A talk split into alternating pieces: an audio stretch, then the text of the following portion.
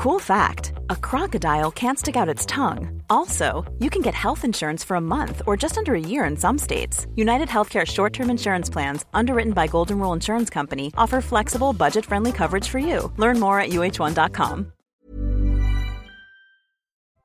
Bonjour à tous, bienvenue dans Enquête d'Esprit. Nous sommes le dimanche des rameaux au début de la grande semaine sainte qui mène à Pâques en passant par la croix du Christ. La croix, justement, est la scène la plus représentée de l'histoire des hommes et c'est d'autant plus étonnant qu'il s'agit d'un supplice infamant réservé aux pires criminels et appliqué à l'innocent par excellence qu'est le Christ. Pourquoi le christianisme en a-t-il fait son emblème, un emblème paradoxal en plaçant la croix au centre de sa liturgie, de sa pensée et de ses églises? Quel sens y a-t-il à faire de la croix l'insigne de la chrétienté? Et pourquoi aujourd'hui a-t-on tendance à minimiser ou à nier l'existence de cette croix et de la passion du Christ? Serait-elle redevenue un objet de scandale pour le meilleur et pour le pire? On en parle aujourd'hui avec l'abbé Thomas Chapuis, il est prêtre dans l'Oise, avec Laurent Dandrieux, journaliste culture et essayiste, avec François Pelletier, artiste peintre, et également, bien sûr, Véronique Jacquier est avec nous. Elle est journaliste. On en parle dans cette émission, euh, qui est en partenariat avec l'hebdomadaire France Catholique. Tout de suite, les infos, Éloi Rochebrune.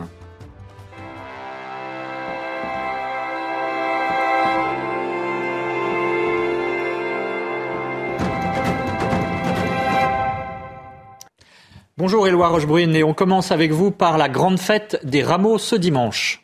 Bonjour Émeric, bonjour à tous. Les chrétiens entrent aujourd'hui dans la semaine sainte avec la fête des rameaux. Brins d'olivier, palmes, branches de buis.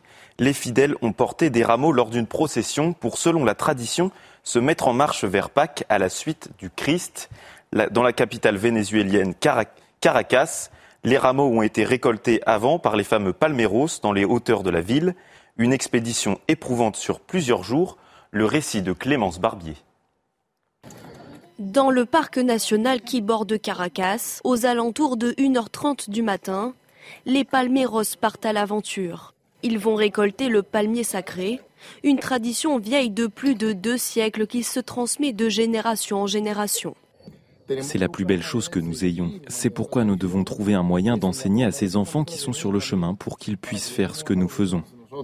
À l'époque, la fièvre jaune faisait des ravages. Un prêtre avait alors demandé aux fidèles de chercher les rameaux dans les montagnes, leur promettant de perpétuer la pratique si la maladie disparaissait. Depuis, tous les ans, à l'approche de la fête des rameaux, les plus jeunes apprennent les techniques de taille auprès de leurs aînés. Il m'enseigne une tradition, et quand il n'est pas là, je peux l'enseigner à quelqu'un d'autre. Des pratiques qui ont été reconnues par l'UNESCO en 2019 dans son programme bioculturel et qui gardent un aspect très spirituel. Dans l'aspect religieux qui est également transmis et pratiqué ici, nous croyons que nos ancêtres palmeros nous ouvrent le chemin et nous libèrent de tout danger.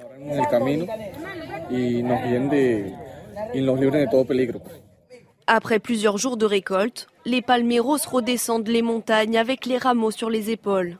Sales et fatigués, pour eux, c'est une forme de chemin de croix. Arrivés en ville, ils sont accueillis en triomphe. Les rameaux sont bénis par un prêtre. Le lendemain, ils seront distribués pour une procession rassemblant des milliers de fidèles avant la messe des rameaux. À l'approche de Pâques, pendant les deux semaines dites de la Passion, les statues des saints et les crucifix sont recouverts par un voile dans les églises. Alors quel est le sens de cette pratique? La réponse de l'abbé Thierry Laurent, curé de Saint-Roch. Les deux semaines qui nous séparent de Pâques, nous nous privons de la consolation de les voir, de les regarder, de les invoquer, de les prier, en quelque sorte, pratiquement, pour ne regarder plus intérieurement que la parole de Dieu qui nous est donnée dans la Passion, c'est-à-dire le Christ dans sa passion qui va euh, suivre euh, le chemin de la croix. Mais pourquoi voiler aussi la croix, puisqu'on veut avoir les yeux fixés sur Jésus-Christ? Euh, C'est parce que nous allons la dévoiler, cette croix, nous allons entendre les paroles qui nous sont transmises dans l'Évangile, suivre la passion, et au vendredi saint, tous les prêtres dans toutes les églises du monde vont prendre une croix voilée, et la dévoiler petit à petit. Ça se fait en trois étapes. Ça vient du fond de l'église jusque euh, au cœur de l'Église. Nous rejouons hein, l'histoire qui s'est déroulée euh, il y a 2000 ans euh, dans le Christ et donc racontée dans les évangiles pour y entrer, pour nous le rendre présent et nous-mêmes nous rendre présents à ce moment si important de l'histoire. Le pape François a été hospitalisé mercredi dernier pour une bronchite infectieuse. À 86 ans, c'est sa deuxième hospitalisation. En 2021, on lui avait retiré une partie de son intestin. La Convention citoyenne sur la fin de vie s'achève aujourd'hui. Les évêques de France, dans le cadre de leur assemblée plénière à Lourdes, ont rappelé leur engagement en faveur d'une aide active à vivre et non à mourir. Écoutez à ce propos Monseigneur Pierre-Antoine Bozo, évêque de Limoges. Nous sommes une voix parmi d'autres, mais une voix légitime, et donc nous, prenons cette liberté de nous exprimer dans le débat public, et nous sommes sollicités en tant que tels d'ailleurs, donc nous, nous répondons volontiers quand euh, on nous interroge, et, même quand on ne nous interroge pas. Nous, nous pensons que la personne n'est pas isolée, elle vit dans une communauté, et que si on érige en, en idole, j'allais dire, en norme absolue la liberté individuelle, faisant dire qu'au fond, chacun serait maître absolu de sa propre vie, nous ne tenons pas compte de la communauté dans laquelle nous vivons. Si jamais était légalisé l'euthanasie et le suicide assisté, euh, les personnes vulnérables, euh, évidemment, seraient comme contraintes à s'interroger sur la légitimité de vivre. Quatre ans de prison ferme pour l'incendiaire de la cathédrale de Nantes. En janvier 2021, ce Rwandais de 42 ans avait allumé trois feux dans l'édifice. Il est aussi mis en cause pour le, pour le meurtre du père Olivier Maire en juillet 2021 qu'il avait accueilli lors de sa libération sous contrôle judiciaire. On termine notre journal avec cette magnifique mosaïque du Christ miséricordieux qui orne désormais le tympan de la basilique de Pontmain en Mayenne qui fête cette année ses 150 ans.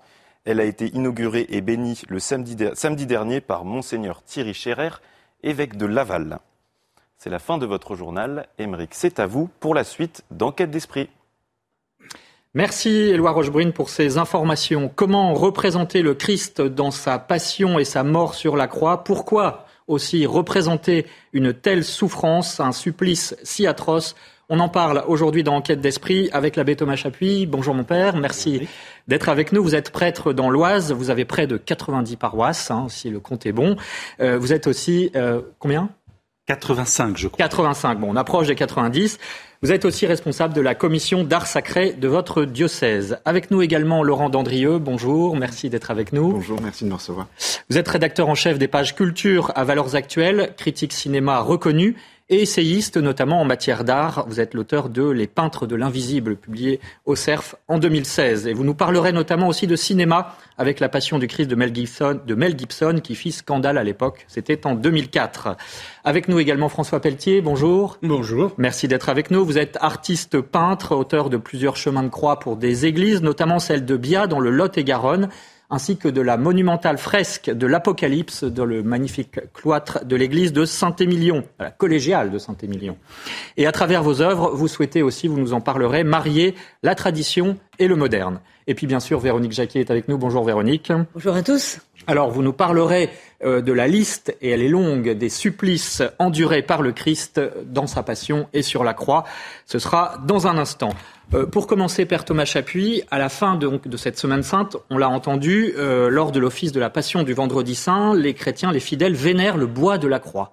C'est-à-dire qu'ils ne vénèrent pas uniquement le Christ, mais le bois, l'instrument de supplice. Pourquoi, justement, euh, alors que c'est un instrument de torture qui a été infligé à un innocent? D'abord, c'est par réalisme et nous, nous percevons bien. Voilà la photo à l'antenne. Voilà, exactement toute l'ampleur du, du, du, sévice subi par notre Seigneur. Et parce que sur ce bois, c'est le bois qui est le trône qui a porté notre victoire. Et, et ce signe porté courageusement et avec, avec foi par les chrétiens nous, nous rappelle l'ampleur de l'abaissement du Fils de Dieu par amour pour nous. Elle est le signe, la révélation, le dévoilement du grand mystère de l'amour du Christ pour ses, pour ses, enfants, le lieu de l'expiation de nos, de nos péchés, le, lieu qui a manifesté quelque chose du visage de Dieu dans l'incarnation de son Fils. C'est-à-dire que l'amour passe nécessairement euh, par des souffrances? C'est-à-dire que euh, le, chemin que le Christ nous, nous invite à suivre n'est pas d'abord celui du bonheur. Le bonheur est un fruit, mais le, le chemin que le Seigneur nous invite à suivre et qui est le sien, c'est celui de l'amour. Et l'amour qui se donne. pas juste un sentiment affectif euh, passager, mais la réalité d'un amour qui se donne, celui d'une mère pour ses enfants, celui d'un père pour son fils. Enfin, voilà, l'ampleur de, de l'abaissement que suppose l'amour euh, réel et, concret, qui n'est pas juste une idée, mais qui se confronte au bois dur, plein d'épines, aride de la croix. Et, c'est le grand mystère de la, de la vocation chrétienne. Nous ne prêchons pas simplement le bonheur, voilà, c'est thème totalement New Age. Mais non, non, nous nous prêchons l'amour. L'amour qui se donne. L'amour véritable. Alors, comment réagissent nos contemporains justement à cet euh, emblème de la croix? Éloi Rochebrune a posé la question dans la rue. Écoutez la réponse. Bah, excusez-moi, être crucifié sur une croix, c'est pas forcément euh, pas forcément porteur euh, de, joie et de bonne humeur, et plutôt de, enfin, je sais pas, lyncher quelqu'un de base, c'est pas très humain. Il a plus été porteur du, malheur de, ce que l'humain a pu, faire plutôt que euh, porteur d'amour et de voilà d'unification et autres. C'est pas un torture de mort, c'est euh, il, est mort pour nous. Et il nous, a, il nous rachète par sa mort. c'est un symbole de vie pour moi. Le plus grand signe d'amour pour toute l'humanité. C'était annoncé dans l'Ancien Testament qu'il s'abaisserait jusqu'à la mort et la mort de la croix. Et euh, au plus bas qu'on pouvait trouver à ce moment-là, je crois, et, encore maintenant du reste. bon, je crois que les horreurs, euh, on les cultive maintenant, hélas. C'était un instrument de torture à son époque, à l'époque des Romains euh, et, au Moyen Âge. Maintenant, ça l'est plus. Donc, et puis oui, enfin, paradoxalement, ça pourrait l'être, mais dans la religion chrétienne, Jésus est mort sur la croix, donc. c'est un symbole de foi, mais ça rappelle aussi la souffrance qu'il a eue. Donc, enfin, je trouve que ça se conjugue plutôt bien. Laurent Dandrieux, vous êtes journaliste, journaliste culture, je le rappelle, une réaction, euh, est-ce que finalement la croix c'était il y a 2000 ans, euh, mais est-ce qu'aujourd'hui euh, on utiliserait par exemple le symbole de la chaise électrique pour le christianisme ou, de la guillotine au moment de la Révolution?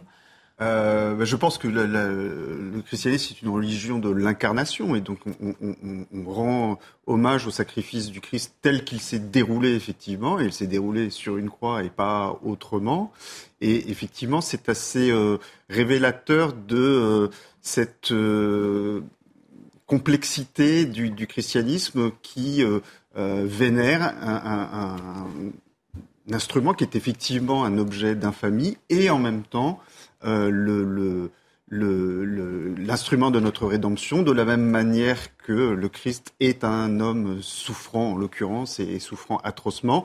Et en même temps, cette souffrance est glorieuse puisqu'elle nous rachète et qu'elle nous ouvre les portes de, de, la vie éternelle. Donc il y a toujours ce, double aspect des choses qui, je pense, dont la, croix est un, est, un, est un parfait symbole. François Pelletier, euh, vous êtes artiste, artiste peintre. Il a fallu quatre siècles euh, aux chrétiens pour représenter la croix. Hein. La première, une des premières représentations, c'est à l'église Sainte-Sabine à Rome. On va voir les, photos qui s'affichent sur l'écran. Est-ce qu'il y a une part de dolorisme euh, dans cette représentation de la croix, un plaisir malsain d'exalter en quelque sorte le sacrifice et la souffrance? Non, je pense, pense pas. C'est vrai que l'homme a eu du mal à je dirais, à, arriver à représenter l'incarnation. Tout le monde, les deux premiers siècles, le Christ est juste représenté par des poissons et des agneaux. Puis à la fin du second siècle, il est représenté comme un jeune homme bon berger, mais pas de croix, surtout pas de croix. Puis ça vient, et je crois que il, s'agit pour un artiste justement d'arriver à le, à le transposer. Et quand je regarde sur mes chemins de croix, je fais la croix en or. Pourquoi? Parce que le la première chemin de croix m'a été demandé par un prêtre qui avait beaucoup de, de dévotion pour euh, Saint Marie José Escriva, qui dit toujours la croix est en même temps mon instrument de torture et son instrument et son trône de gloire. Alors vous, vous êtes artiste, vous lisez ça dix fois, vingt fois. Vous vous posez la question comment faire? Et c'est pour ça que je fais la croix en or, parce qu'elle est en même temps, elle l'écrase. Il y a sur certains, sur certaines étapes du, du chemin de croix. Mais en même temps qu'elle l'écrase, elle est quand même en or, parce que c'est ça qui va euh, nous permettre de concilier les deux aspects en quelque sorte. C'est difficile pour nous d'arriver à, à, à, je dirais, représenter cette, cette ambiguïté, enfin cette double, pardon, cette double facette de la croix. Une dernière question avant euh, une pause publicité, Laurent Dandrieux. Euh, la croix, malheureusement, ou en tout cas, a été détournée parfois de son sens originel dont on vient de parler, et pour devenir un objet de décoration. Euh, on se souvient de Johnny, par exemple, hein, qui avait un crucifix avec une guitare dessus. On en voit une à l'écran. finalement, la croix, elle devient un symbole universel, mais pour le meilleur et pour le pire? C'est effectivement le, risque, c'est qu'à partir du moment où ce symbole a été démultiplié à l'infini, qu'on le trouve partout, sur tous nos murs, euh, à tous les croisements des chemins de campagne, il court le risque euh, non seulement de se répandre, mais aussi d'être banalisé. Moi, j'avais été assez frappé par euh, une réflexion que faisait Mel Gibson au moment de la sortie de son film, où vous savez, on lui avait reproché la, très grande violence des images, et il l'avait justifié d'abord par un souci de réalisme, mais aussi pour dire que c'était une espèce d'électrochoc qu'il voulait administrer aux chrétiens pour justement les sortir de cette habitude de regarder, d'avoir ce, ce, crucifix suspendu au mur, qu'à force de voir partout, on ne regardait plus. Et qu'il voulait nous ramener euh, à, la réalité de, de, cette souffrance. Je pense que vraiment il y, a, il y, a, un double enjeu en fait dans la représentation de la croix par l'art, c'est-à-dire d'une part il faut sortir de la routine et, et, si je puis me permettre, sans être trop irrévérencieux, faire du neuf avec du vieux, essayer de renouveler un sujet qui est par nature difficilement renouvelable. Et puis, effectivement, il y a ce, cet autre enjeu qui est de représenter cette nature double, visible et invisible, homme, Dieu, euh, euh, être souffrant et être glorieux en même temps. Et ça, c'est peut-être le plus, le plus compliqué. On en parle juste après cette pause publicitaire. Euh, comment renouveler notre regard sur la croix? Faut-il que la croix redevienne un objet de scandale? Vous restez avec nous. De retour d'enquête d'esprit, nous parlons de la croix, la croix du Christ à l'aube de cette grande semaine sainte qui mène à Pâques, mais qui passe aussi par la Passion. Et comment est-ce que l'art s'en est saisi de cette croix pour la représenter du Christ en majesté au Christ souffrant? On en parle avec l'abbé Thomas Chapuis, les prêtres dans l'Oise, avec Laurent Dandrieux, journaliste culture à Valeurs Actuelles, avec François Pelletier, artiste peintre, et Véronique Jacquier, bien sûr, journaliste en partenariat avec l'hebdomadaire France catholique. Alors, euh, il y a cette phrase euh, d'une sainte, Angèle de Foligno, qui dit « Ce n'est pas pour rire que je t'ai aimé », c'est ce que dit le Christ donc à Sainte Angèle. Véronique, euh, pour bien comprendre de quoi on parle quand on parle de la croix et du supplice, quelles sont justement les souffrances subies par Jésus lors de sa passion et de sa croix? Il n'y a pas que la crucifixion en soi. Hein. La passion du Christ commence le jeudi saint, le jeudi soir. il y a cette incroyable, cette intense souffrance morale qu'il va subir, à savoir qu'il se retrouve seul dans le jardin des Oliviers. Donc déjà, l'épreuve de la solitude. Les apôtres dorment, il n'y a personne pour veiller avec lui. Et il sait ce qu'il va vivre le lendemain. Donc c'est absolument effroyable. Et il pense aussi à la masse des péchés des hommes pour lesquels il va mourir. C'est une agonie morale, en fait le jeudi saint, ces tournements qu'il endure à, à Gethsemane. Et d'ailleurs, des gouttes de sang vont perler euh, du front du Christ, signe justement de ce tourment. Ensuite, il y aura la trahison de Judas, l'arrestation de Jésus, la nuit passée en prison, et puis le lendemain, le vendredi, vendredi saint, les gifles et les coups donnés, et puis la flagellation. Alors la flagellation, un supplice en soi absolument atroce, euh, puisque les coups ont été donnés via des lanières lestées de morceaux de plomb. Jésus reçoit plusieurs centaines de coups, euh, tout le corps est marqué, et il perd énormément de sang. Euh, les soldats romains par la suite vont enfoncer dans sa tête une couronne d'épines pour se moquer de lui euh, et de sa royauté, puisqu'ils avaient entendu le Christ répondre à Ponce Pilate tu le dis, je suis roi. Donc il y a en plus l'épreuve de la moquerie, euh, toujours cette grande souffrance morale et psychologique. Et donc Jésus est ensuite chargé de sa croix. ce n'est vraisemblablement pas la croix telle qu'elle est toujours représentée d'ailleurs. C'est-à-dire que le poteau vertical était par avance planté sur le lieu de l'exécution. Euh, il n'empêche que le Christ est déjà terriblement supplicié par l'épreuve de la flagellation. Et quand on le charge du poteau horizontal, ses omoplates sont complètement écrasées. Il faut s'imaginer que, que ce linteau horizontal pèse entre 37 et 75 kilos. Alors, il a 600 mètres à parcourir jusqu'au lieu du calvaire. Le chemin est accidenté. Jésus tombe deux fois. La troisième fois, il tombe de tout son long, son visage touche le sol. Il faut imaginer que ses, genoux sont des plaies euh, ouvertes. Et quand il arrive sur le lieu de son exécution, il est dépouillé de son vêtement, les mains puis les pieds cloués avec des clous allant de 13 à 18 cm. Euh, c'est une douleur indicible, évidemment, pour le Christ, puisqu'en clouant les mains, euh, on touche le nerf médian notamment. Euh, alors ajoutons à tous ces supplices la soif, les crampes, les crampes musculaires, l'asphyxie bien entendu, et l'infection des plaies, le tout avant que Jésus ne remette euh, son esprit à son Père. Voilà tout ce que révèle et porte la croix finalement derrière la crucifixion. Merci Véronique. Évidemment, cette liste est absolument insoutenable, mais ça montre bien aussi la réalité de ce qui s'est passé à ce moment-là, il y a 2000 ans. Et on comprend bien, hein, on l'a dit, que euh, les chrétiens ont mis plusieurs siècles avant de représenter euh, ce supplice. François Pelletier, néanmoins, ce qui est étonnant, c'est qu'à partir du moment où euh, les chrétiens, l'Église choisit de commencer à représenter le Christ sur sa croix, on le représente en majesté. Absolument. Comment expliquer, là encore, ce paradoxe C'est justement, en effet, au Moyen Âge, le Christ a les yeux ouverts sur la croix et il est habillé habillé non pas par pudeur, parce que le Moyen Âge n'est pas spécialement pudique, mais simplement parce que s'il est vivant, il s'habille comme tout le monde. Et euh, donc dans cette vision-là, il y a cette vision déjà de la résurrection. Elle est sur la croix même. Et euh, après, elle, ça devient avec, je dirais, après la Renaissance, où il y a un réalisme euh, peut-être excessif pour moi qui rentre, on le voit à ce moment-là devenir très souffrant, jusqu'à un dolorisme fatigant de la fin du XIXe siècle. Et quand je vois ce que vient de dire euh, Véronique Jacquet, je vois ce, ce bar du, cette barre qui ne porte que le T du taux. Hein. Euh, je m'en sers justement dans ces, pour essayer de renouveler cette idée du, du, du chemin de croix, c'est-à-dire que mon taux en or fait les chemins de croix. Sur les deux chemins de croix que j'ai fait, c'est ça qui fait un chemin. Et à la mort, on voit la croix. Enfin, avec la verticale, ça veut dire c'est sa mort qui nous ouvre les cieux. C'est-à-dire qu'il faut toujours essayer de trouver des interprétations plastiques à un fait théologique, enfin à quelque chose. C'est comme ça qu'il faut, à mon avis, travailler. J'ai des prêtres qui me conseillent théologiquement. Je suis pas théologien, et par contre, j'essaye de trouver des solutions plastiques pour que euh, on ait. Euh, et alors, maintenant, c'est vrai qu'on le montre plus souffrant, mais à partir de sa mort, je lui fais toujours un visage reposé. Il est venu pour nous sauver. Il a fait ce pourquoi il est venu. Eh bien bon, maintenant, on va pas faire du dolorisme en suivant. Je lui fais un visage reposé après sa mort.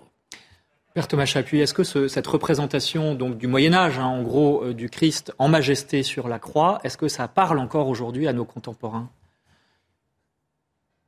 C'est une question difficile. Je ne sais pas si ça parle encore à nos contemporains. Ce qui est certain, c'est que la croix, c'est d'abord une exaltation. Il y a une certaine convenance à ce que euh, la croix soit pas une chaise électrique. Excusez-moi de dire les choses un peu, un peu brutes. D'abord parce que c'est, c'est, dans, la, dans toute la symbolique biblique, ça devient comme un arbre de vie et il n'est pas source uniquement de la mort du Christ, il est pour notre profit l'accès à une victoire sur, sur le péché et sur la mort.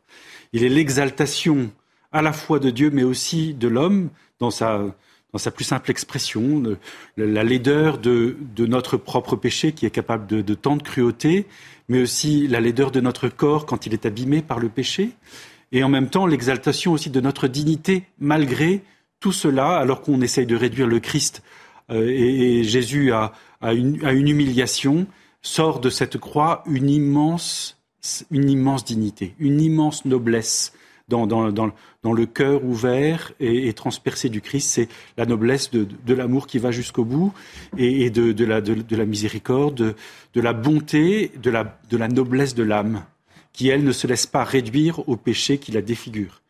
Et, donc, euh, il y a quelque chose de cette gloire qui est exalté. Et d'ailleurs, euh, on peut regretter peut-être que, souvent la croix euh, finisse par être parfois un simple objet de décoration, alors mu par la piété peut-être à l'origine, sans doute, mais, pas simplement une décoration, parce qu'à l'origine, l'exaltation de la croix ou la, représentation du, crucifix se tient au cours de la liturgie. On en avait un écho tout à l'heure pour l'office de la Passion du Vendredi Saint, qui est un des plus bels offices, un des plus archaïques aussi d'un point de vue liturgique. C'est vraiment dans le cadre de la liturgie qu'on exalte à la fois euh, la pauvreté de l'abaissement et la laideur du péché, mais aussi la gloire de la divinité qui, euh, en la personne du Christ, euh, révèle aussi toute, sa, toute, la, beauté de son amour, la réalité de la bonté de Dieu qui se limite pas aux choses trop humaines, un peu mondaines, mais qui, qui montre, qui, voilà. C'est sûr que là, on n'est pas du tout dans la mondanité, hein. effectivement, quand on voit euh, en principe, ce que nous a dit Véronique tout à l'heure. Euh, Véronique Jacquet, oui. Oui, mais justement, quand on parle de croix glorieuse, qu'est-ce qu'il faut comprendre quand on regarde un crucifix? Pas, pas, forcément à la messe, mais quand on rentre dans une église, euh, est-ce qu'on doit justement s'arrêter sur le supplice ou est-ce qu'on doit s'arrêter sur sur le trône de gloire, mais ce qu'il y a derrière, c'est-à-dire la résurrection. Est-ce qu'il faut faire vraiment un choix? Bah, Est-ce qu'il faut faire un choix d'ailleurs? Je ne sais pas. Alors, en tout cas, euh, ce qu'on peut dire, c'est que euh, à la fin du Moyen Âge, effectivement, c'est plutôt les souffrances qui ont pris le dessus, les souffrances du Christ, hein, qui ont été euh, représentées. Laurent Dandrieux, ça émane notamment, ça émerge après les grands drames, la peste par exemple, les guerres. Pourquoi est-ce que les représentations, elles aussi, évoluent jusqu'à montrer effectivement davantage ces souffrances? Je pense que tout simplement parce que la représentation de la croix est un, outil mystique, en fait. Et, et, ça correspond à chaque époque à la tendance dominante de la mystique de l'époque. Et donc, effectivement, il y a des époques où on préfère euh, insister sur le côté glorieux de la croix et des époques où on préfère insister sur le, sur le côté souffrant. Et puis, vous savez tous qu'il y a eu euh, cet essor baroque euh, au XVIIe siècle qui correspond, qui est une mise en œuvre de, de, ce qui avait été euh, étudié et décidé au Concile de Trente. Donc il y a vraiment un lien en fait entre, le, entre la représentation artistique et euh, les courants euh, mystiques dominants. Euh, et je pense que c'est important de comprendre que euh, effectivement euh, la croix n'est certainement pas seulement un outil de décoration, mais non seulement quelque chose de liturgique, mais c'est aussi un, comment dire, un, instrument mystique et un instrument de contemplation. Il y a, une représentation que j'ai découverte assez tardivement, mais qui m'a beaucoup frappé, c'est les représentations de Sainte Catherine de Sienne recevant les stigmates. On pourrait s'attendre à ce qu'elle reçoive les stigmates du Christ en croix lui-même. Mais non, elle reçoit les stigmates. On voit ça dans un très beau tableau de Beccafumi qui est au Getty Museum. Euh, elle reçoit les stigmates d'une représentation artistique. C'est un tableau ou un crucifix qui lui transmet les stigmates. Ça veut dire que euh, le, le, le, la représentation artistique elle parle. de la croix, elle a un, elle a un, un effet spirituel très fort. On va montrer euh, à l'écran euh, ce fameux retable d'Issenheim parce qu'effectivement il est particulièrement éloquent de, cette représentation du Christ en croix qui souffre euh, puisque le Christ est difforme, il se tord de douleur. On est en 1512 au début de la Renaissance. Père Thomas Chacpuis, pourquoi à ce moment-là on décide de, davantage montrer l'humanité euh, souffrante mais, mais, très dégradée du Christ? Dans, le, dans, le, cas du retable d'Issenheim, il y a une raison très concrète qui nous dévoile un peu cette signification, à savoir que ce retable est dans un hôpital où les gens souffrent d'une maladie terrible qui est liée à l'ergot de seigle et qui provoque beaucoup de lésions sur la peau, enfin c'est des, amputations, c'est très laid. Et donc il s'agit de, montrer comment le Christ porte lui-même nos propres souffrances, de faire une identification entre le Christ et celui qui souffre. C'est profondément mystique, mais c'est aussi réel d'une certaine manière. Le Christ s'est uni à, la souffrance de tous les hommes, ou plutôt porte les souffrances de tous, pour que beaucoup puissent bénéficier en échange de sa vie.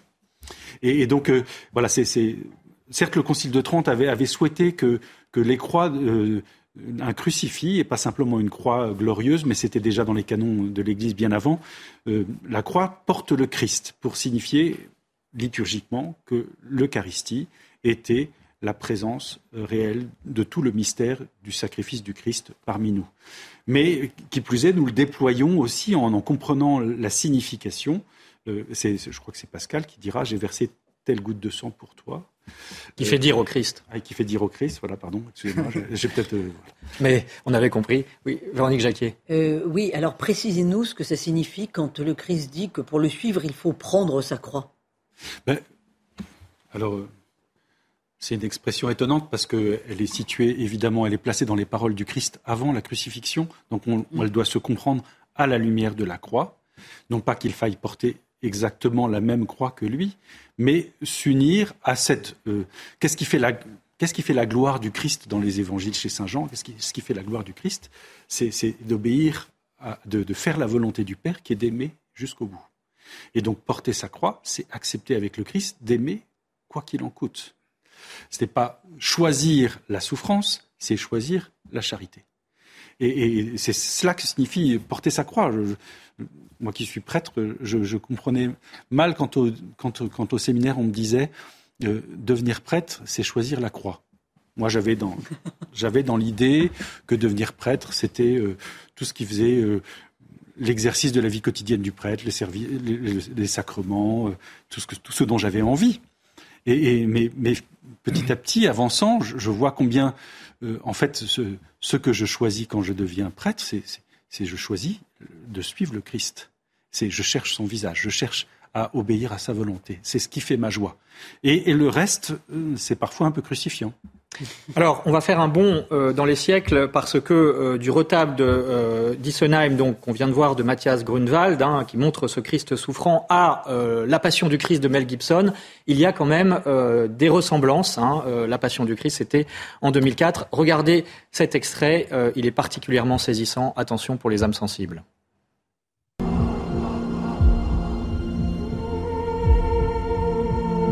Ah. They're dead.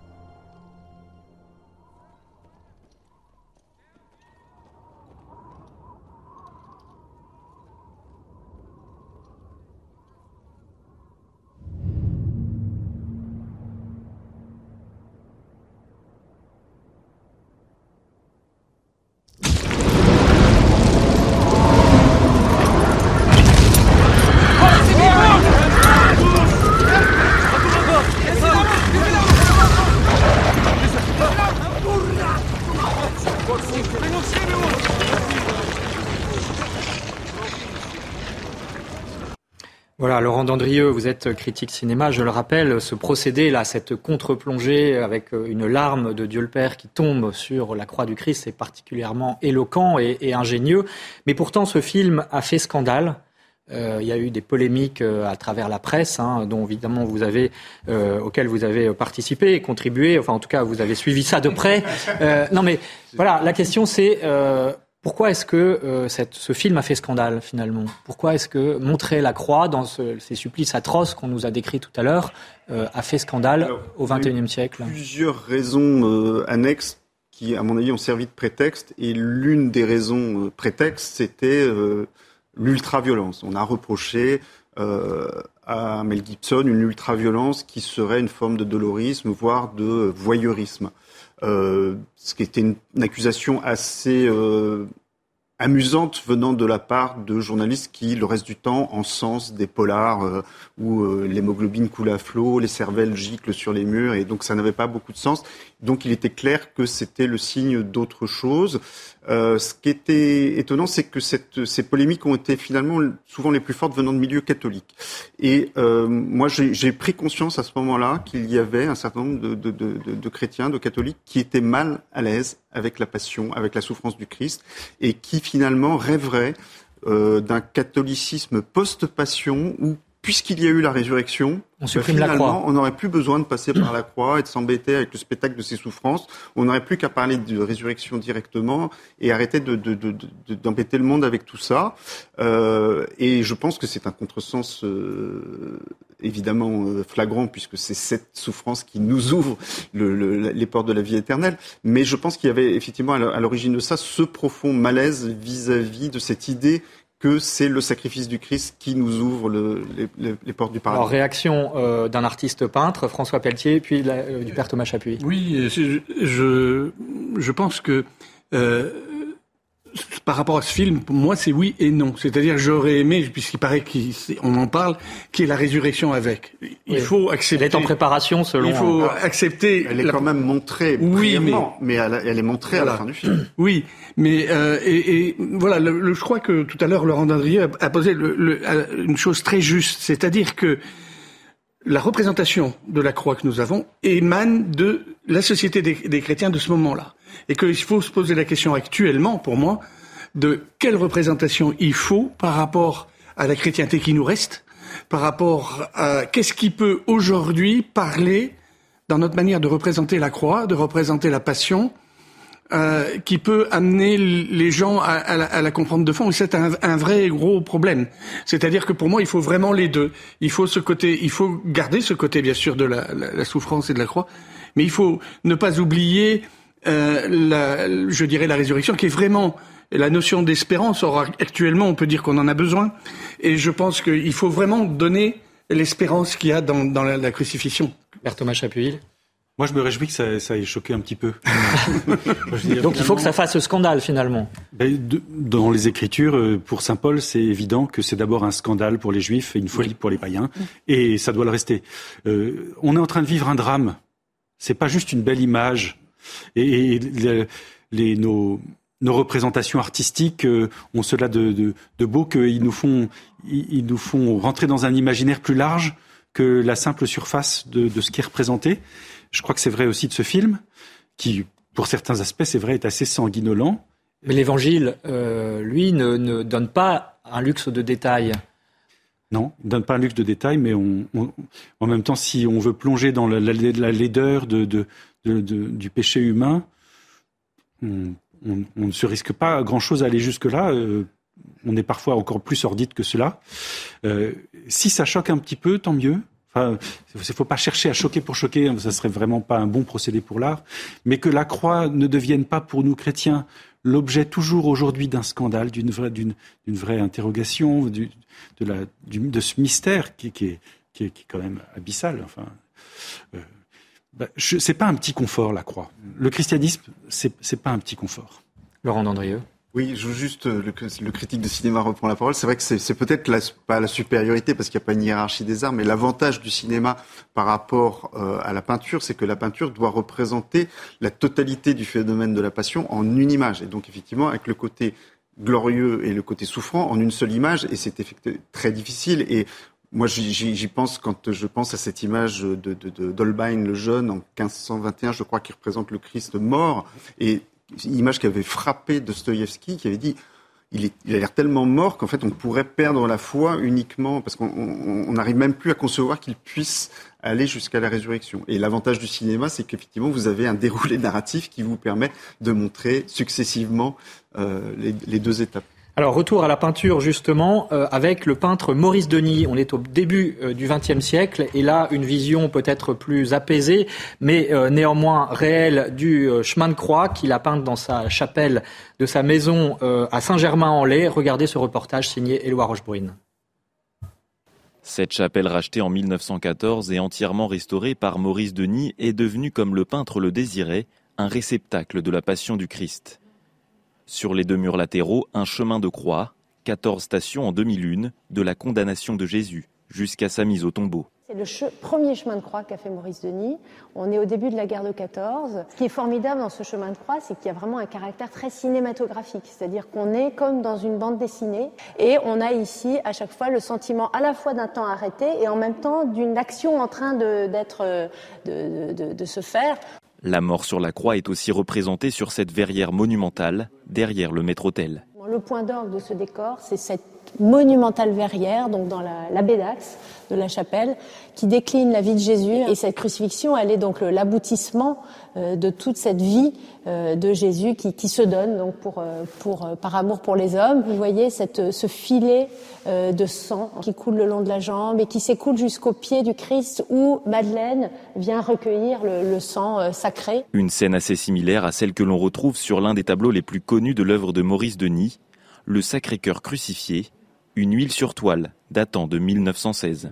Euh, un Christ euh, au, cœur euh, illuminé d'amour, le Sacré-Cœur du Christ ici qui est comme un, soleil qui monte dans ce grand ciel, en synonyme d'espérance évidemment pour, pour les endeuillés de la guerre et notamment pour, pour les femmes. Le Sacré-Cœur crucifié est aussi en arrière-plan du dernier autoportrait de Maurice Denis, lui qui rêvait étant jeune de devenir moine peintre pour, disait-il, célébrer les miracles du christianisme. Voilà, et on peut se rendre donc dans la maison de Maurice Denis, devenu un musée à Saint-Germain-en-Laye. Pour les quelques minutes qui nous restent, euh, justement, on va parler d'espérance à travers la croix, parce que on voit bien que ce soit Maurice Denis avec la guerre 14 ou aujourd'hui, quand on parle de violence, de guerre, ça fait référence à notre actualité. Et comment est-ce que la croix, finalement, euh, les uns les autres, peut nous donner, euh, encore une fois, paradoxalement, une espérance pour aujourd'hui, François Pelletier? Eh bien oui, face à la guerre de 14 qui a été quand même une vraie césure, il y a eu des gens qui ont choisi, Maurice Denis qui a choisi l'espérance, et Duchamp qui a choisi le nihilisme. C'est vraiment l'art contemporain, c'est-à-dire c'est du nominalisme. Bon, de toute façon, tout ça, ça n'a plus aucune importance, puisque Et je crois que notre, travail, euh, Monseigneur me disait un jour, les artistes sont les prophètes de l'espérance. J'espère que c'est ça notre boulot. Notre boulot, c'est d'essayer de, de, de dire aux gens, attendez, attendez, c'est pas si simple et, et que c'est pour ça qu'il faut une certaine, une certaine, oui, il faut que l'amour que l'on met dans nos toiles soit visible. Il soit visible et pour moi, qui suis plutôt un coloriste, la couleur est importante. C'est vraiment important. Quand je refais des croix contemporaines, on fait des croix contemporaines, on en a fait une exposition à Paris avec euh, Augustin Frison-Roche et ma fille. On a mis de la couleur, on a mis des, choses pour dire, attendez, attendez, ça finit pas en noir et blanc, cette affaire-là. Et je crois que c'est, euh, si vous voulez, quand vous êtes peintre professionnel, vous avez une responsabilité. Sinon, je peindrais pour moi dans mon atelier, personne ne le verrait. Si je montre ce que je fais, si je le sais que j'ai une responsabilité par rapport à ceux qui le regardent. Ça, c'est fondamental. À partir de là, euh, comme je suis un, un artiste chrétien, j'ai ce devoir, je dirais, de, de, de donner l'espérance aux gens qui le regardent. Et je crois que c'est vraiment une chose qu'il faut qu'on qu'on arrive à faire. Laurent Andrieux L'espérance à travers la croix. Je crois que la croix, c'est pas très original, mais c'est vraiment le signe par excellence que la mort n'a pas le dernier mot et que et que le, le, vide et le néant ne sont pas euh, le dernier mot de l'existence. Et puis à un point de vue aussi peut-être plus humain, mais très utile au quotidien, c'est aussi l'histoire, c'est aussi l'occasion de se dire qu'un échec apparent peut euh, euh, être extrêmement fécond et euh, être porteur de, de, de triomphes euh, à venir. Père Thomas Chapuis dans les représentations de la croix, je ne sais pas si vous avez remarqué, mais euh, ou même dans les Écritures, euh, la croix n'est jamais seule. Il y a toujours un personnage ou plusieurs personnages qui nous aident à comprendre la Vierge Marie, Saint Jean, la Vierge Marie, Saint Jean, le Sainte Marie Madeleine, et puis les artistes de manière très très habile et très juste, comme Maurice Denis ou Fra Angelico, nous le voyons peut-être passer à l'image, se sont plus aussi assis, assis placés. Et Rembrandt aussi. Rembrandt, voilà, représenté effectivement. un peu plus Mais, mais je nous invite, nous chrétiens, pendant ce temps de la Passion, à nous mettre à côté de la croix et, et, et d'en recevoir les grâces qui lui sont propres.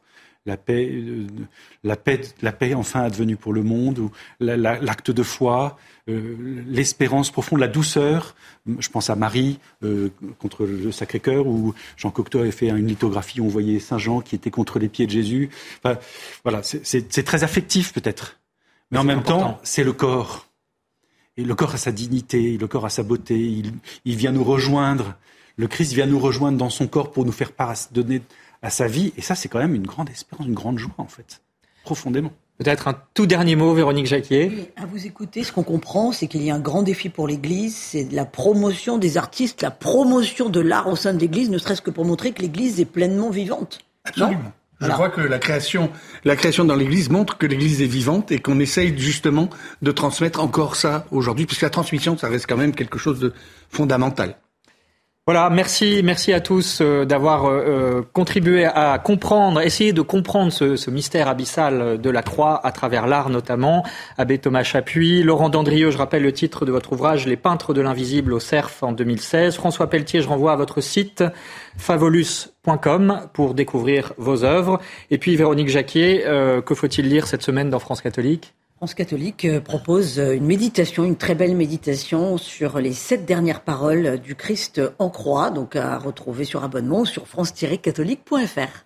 Voilà, et puis je signale aussi un ouvrage de référence sur le sujet, La mort et la résurrection du Christ dans l'art, c'est chez Pierre Tecky de Marie-Gabrielle Leblanc, historienne d'art réputée, que l'on peut retrouver dans toutes les bonnes librairies, évidemment sur Internet. Et puis, à noter que sur CNews, vous pourrez retrouver les cérémonies, certaines des cérémonies de la semaine sainte, du Triduum Pascal, comme on dit, à partir du vendredi saint, 15h, le chemin de croix en direct, ce sera depuis euh, Lyon et la basilique de Fourvière, 19h, l'office de la Passion, toujours en direct sur CNews.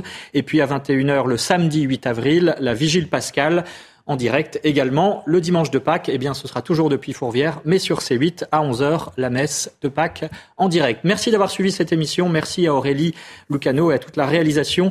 La semaine prochaine, nous parlerons du linceul de Turin. Est-il un signe de la résurrection, justement?